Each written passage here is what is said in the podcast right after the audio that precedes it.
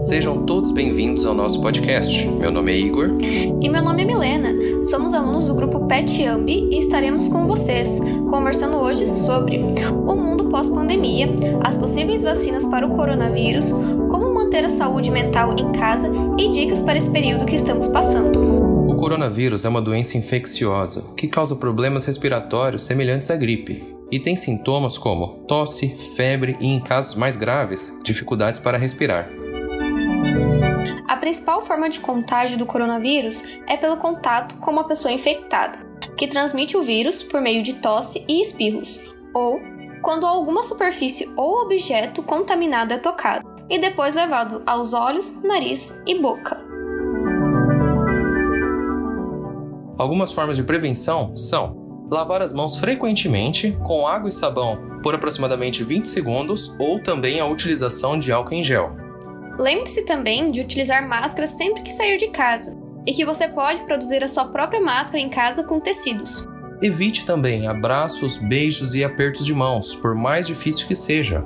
Também não compartilhe objetos pessoais. Higienize sempre o seu celular.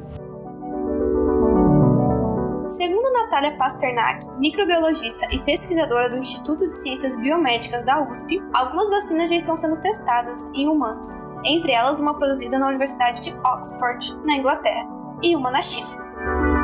A vacina chinesa trata-se da aplicação de um vírus inativado, método mais antigo de criação de vacina. Já a de Oxford usa uma técnica mais moderna, onde é usado um vírus, no caso, um adenovírus de macaco, que não nos causa doença, e ele é mascarado ou fantasiado como sendo coronavírus, para que nosso sistema imunológico crie anticorpos para combater o coronavírus numa situação real de infecção, criando imunidade ao vírus.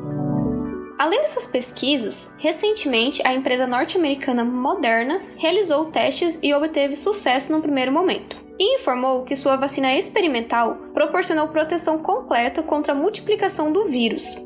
Agora, ela foi autorizada a realizar testes com 600 voluntários saudáveis para o ajuste da dose da vacina. Obtendo sucesso nessa etapa, futuramente será feito ensaio com milhares de pessoas para demonstrar a segurança e eficácia da vacina. E agora vamos falar um pouco sobre a visão de três filósofos brasileiros sobre o mundo pós-pandemia. O primeiro filósofo é Luiz Felipe Pondé. Segundo ele, quando a pandemia acabar, podemos ter algumas mudanças de comportamento devido ao controle social por parte das autoridades. Um desses comportamentos é a famosa ansiedade. A ansiedade relacionada à incerteza é muito forte na nossa época antes da epidemia, pois não estamos acostumados. O aumento da ansiedade me parece uma decorrência natural e saudável. A gente é cada vez mais ansioso porque tem sucesso em controlar as coisas, e o que esperar quando a vida voltar ao normal? Eu acho que o mundo, imediatamente pós-pandemia, vai ser mais difícil do que era. Mais violento, explorador, pessoas com mais fome, momentos de grande sofrimento são momentos de virtudes raras. Mas por outro lado, as relações interpessoais serão mais afetivas, terão mais abraços, mais contato, mais sorrisos e menos mundo remoto como somos obrigados a viver hoje. O remoto é ótimo e será muito melhor usado, mas a vida é presencial. Se passa onde você possa dar um beijo em uma pessoa de fato. Nós somos uma espécie de toque. Quando acabar essa proibição, é possível que a gente se abrace mais, se beije mais, mas vai passar rápido. O segundo filósofo é Mário Sérgio Cortella. Ele vê o distanciamento social como uma questão a ser refletida para comportamentos futuros. Por exemplo, a expressão ninguém larga a mão de ninguém agora ganha outra percepção. Ninguém segura a mão de ninguém, no sentido físico, para evitar qualquer eventual contágio, mas também ninguém abandona outras pessoas no sentido virtual, no sentido afetivo e humanitário. O primeiro desafio após a pandemia será como nós iremos nos aproximar e como iremos balancear uma convivência no dia a dia e o espaço de cada um, até que tudo volte ao normal. Segundo Cortella, sua expectativa é que nós vamos aprender alguma coisa, que vamos sair dessa tempestade com uma percepção que a gente deve antecipar a cautela, nos organizar, porque outros momentos como este poderão vir à tona novamente, mas de modo esperado.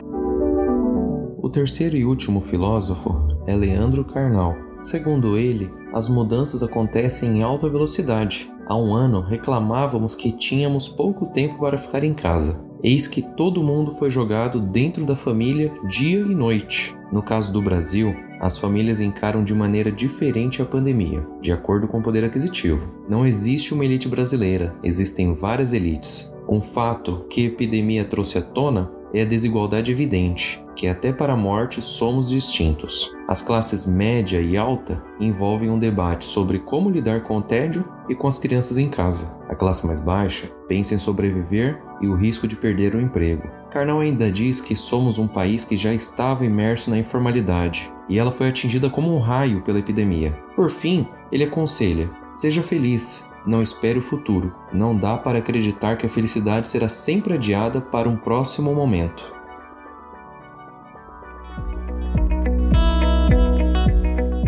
Agora temos algumas dicas para fazer a sua quarentena ser melhor e mais saudável.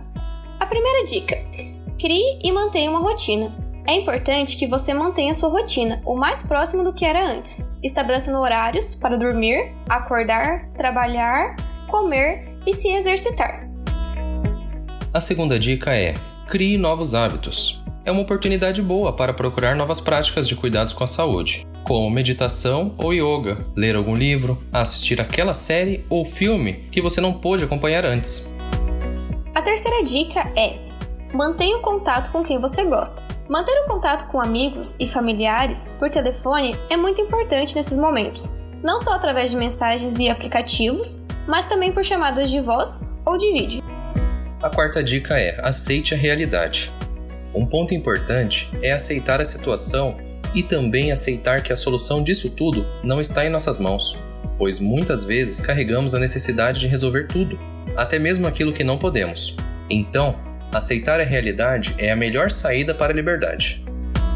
A quinta e última dica é: se precisar, procure ajuda. É importante que você saiba que muitos psicólogos estão realizando atendimento online, o que pode ser de grande ajuda nesse período, para que você consiga encarar toda essa situação e seja capaz de lidar com tudo o que está acontecendo. Buscar uma rede de apoio, mesmo que virtualmente, faz toda a diferença para quem está enfrentando tudo sozinho.